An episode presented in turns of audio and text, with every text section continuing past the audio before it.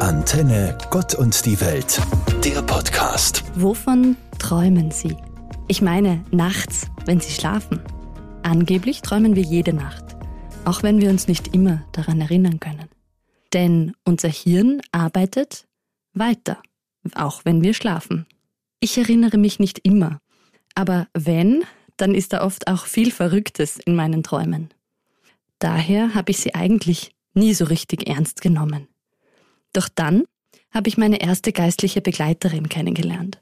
Und sie beschäftigt sich schon jahrelang mit ihren eigenen Träumen und mit denen von Menschen, die sie begleitet. Und da habe ich viel gelernt übers Träumen.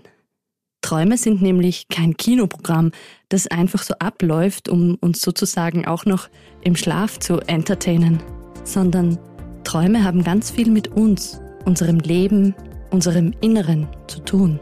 Meine Begleiterin sagt, Träume sind das Fenster zur Seele. Und dort hineinzuschauen, kann sich unglaublich lohnen.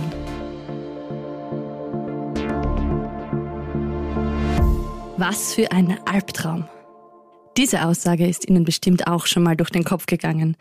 In einer Situation, die anstrengend oder gar schrecklich war. Im wachen Zustand. Eigentlich kennt man Albträume ja von Kindern, dass sie schlecht geträumt haben und weinend aufwachen und nach den Eltern rufen. Oder aus Filmen, wenn jemand schreiend aufwacht.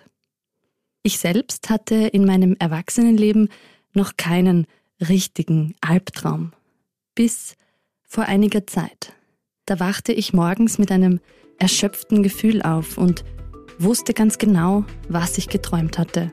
Und das ging mehrere Nächte hintereinander so. Das hat mich schon erschrocken. Und da wusste ich, ich muss mir Hilfe holen. Mein Inneres hat mir eine deutliche Botschaft geschickt. Seitdem traue ich meinen Träumen.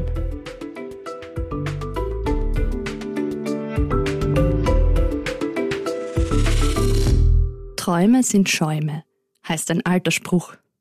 Der hat sich für mich widerlegt. Inzwischen glaube ich, dass in meinen Träumen Botschaften an mich stecken. In den Träumen drücken sich innere Wünsche, Sehnsüchte, aber auch Konflikte oder Sorgen und Ängste aus. Träume haben eine eigene innere Weisheit, doch sie sind nicht immer selbsterklärend. Die Sprache der Träume ist anders, als wir es aus dem Alltag gewohnt sind. Menschen oder Dinge bedeuten etwas anderes, stehen für Themen und Fragen, die wir im wachen Zustand vielleicht nicht wahrnehmen oder uns vielleicht nur unbewusst klar sind. Im Schlaf, im Traum drängen sie dann an die Oberfläche und klopfen bei unserem träumenden Ich an und wollen uns etwas sagen. Und es lohnt sich hinzuhören.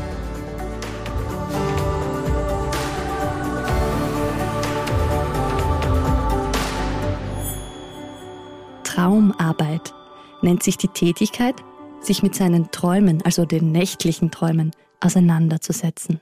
Was wir in der Nacht träumen, davon bin ich inzwischen überzeugt, enthält Botschaften, die es zu entschlüsseln gilt. Am hilfreichsten ist es dafür, seine Träume aufzuschreiben. Ich führe seit einiger Zeit ein Traumtagebuch. Da notiere ich mir das Datum und den Trauminhalt und meistens auch, was ich am Vortag oder in dieser Woche so erlebt habe. Und das Gefühl nach dem Aufwachen. All das kann hilfreich sein, um die Botschaft eines Traumes zu verstehen. Manche malen auch Bilder aus den Träumen auf. Wenn mich ein Traum länger beschäftigt, hole ich mir Hilfe und bespreche den Traum mit einer Traumexpertin. Ja, sowas gibt's. Aber das ist eine höchst persönliche Sache. Denn Träume zeigen unser Innerstes, zeigen Dinge ganz tief von uns. Da braucht es ein gutes Vertrauensverhältnis. Aus Erfahrung kann ich sagen, es ist erkenntnisreich, auf seine Träume zu hören. Also, träumen Sie was Schönes. Katharina Grager, Katholische Kirche. Antenne Gott und die Welt, der Podcast.